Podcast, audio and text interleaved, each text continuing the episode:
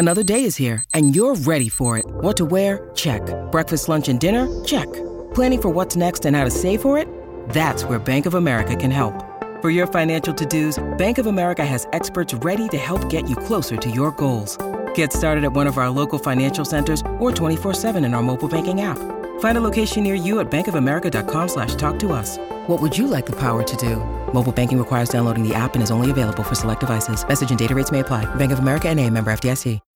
When you need mealtime inspiration, it's worth shopping Kroger, where you'll find over 30,000 mouthwatering choices that excite your inner foodie. And no matter what tasty choice you make, you'll enjoy our everyday low prices, plus extra ways to save, like digital coupons worth over $600 each week. You can also save up to $1 off per gallon at the pump with fuel points. More savings and more inspiring flavors make shopping Kroger worth it every time. Kroger, fresh for everyone. Fuel restrictions apply. Pourquoi Mickey Mouse n'appartient-il plus à Disney? Merci d'avoir posé la question. Walt Disney déclarait à propos de son personnage Tout ce que j'espère, c'est qu'on ne perde pas de vue une chose. Tout a commencé par une souris. Le souhait semble avoir été respecté. Aujourd'hui, Mickey Mouse, dans la tête de tout le monde, c'est le personnage emblématique de Walt Disney Company, la mascotte parmi les mascottes. Et cette dernière le leur rend bien, puisqu'elle leur rapporterait 5,8 milliards de dollars chaque année à la marque. Oui mais voilà, aucun droit d'auteur ne peut résister face au temps, même ceux de la souris la plus célèbre au monde. Qu'est-ce que ça signifie? La première version de Mickey, et accessoirement de Minnie, va entrer dans le domaine public en 2024. En d'autres termes, ça veut dire que Disney va perdre ses droits d'auteur sur le personnage. Il est arrivé la même chose pour Winnie l'ourson, début 2022, Mickey devait y passer un jour ou l'autre. Et pourtant, la firme aux grandes oreilles aura tout fait pour l'éviter. C'est-à-dire?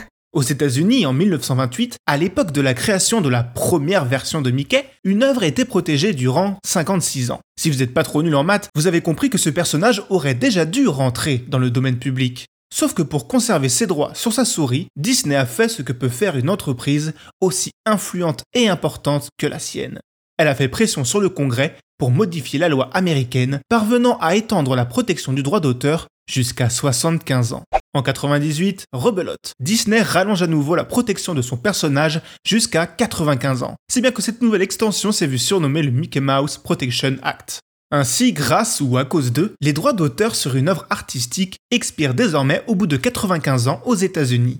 Cette fois, la firme a promis qu'elle ne chercherait pas à prolonger la protection de son personnage, ainsi que sur d'autres, car Donald Duck, autre étendard de la marque, passera bientôt lui aussi dans le domaine public. Du coup, tout le monde pourra produire son dessin animé ou sa BD Mickey et Donald et la vendre?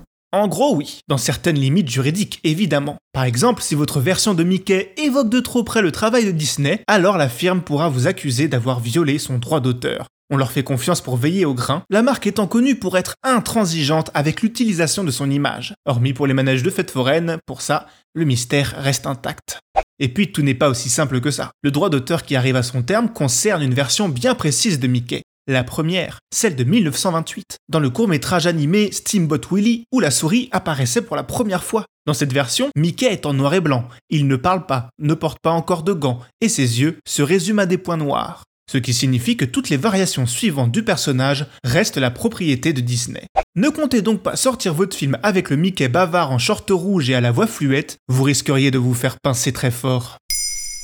Maintenant vous savez, un épisode écrit et réalisé par Jonathan Oppard. Ce podcast est disponible sur toutes les plateformes audio. Et si cet épisode vous a plu, n'hésitez pas à laisser des commentaires ou des étoiles sur vos applis de podcast préférés.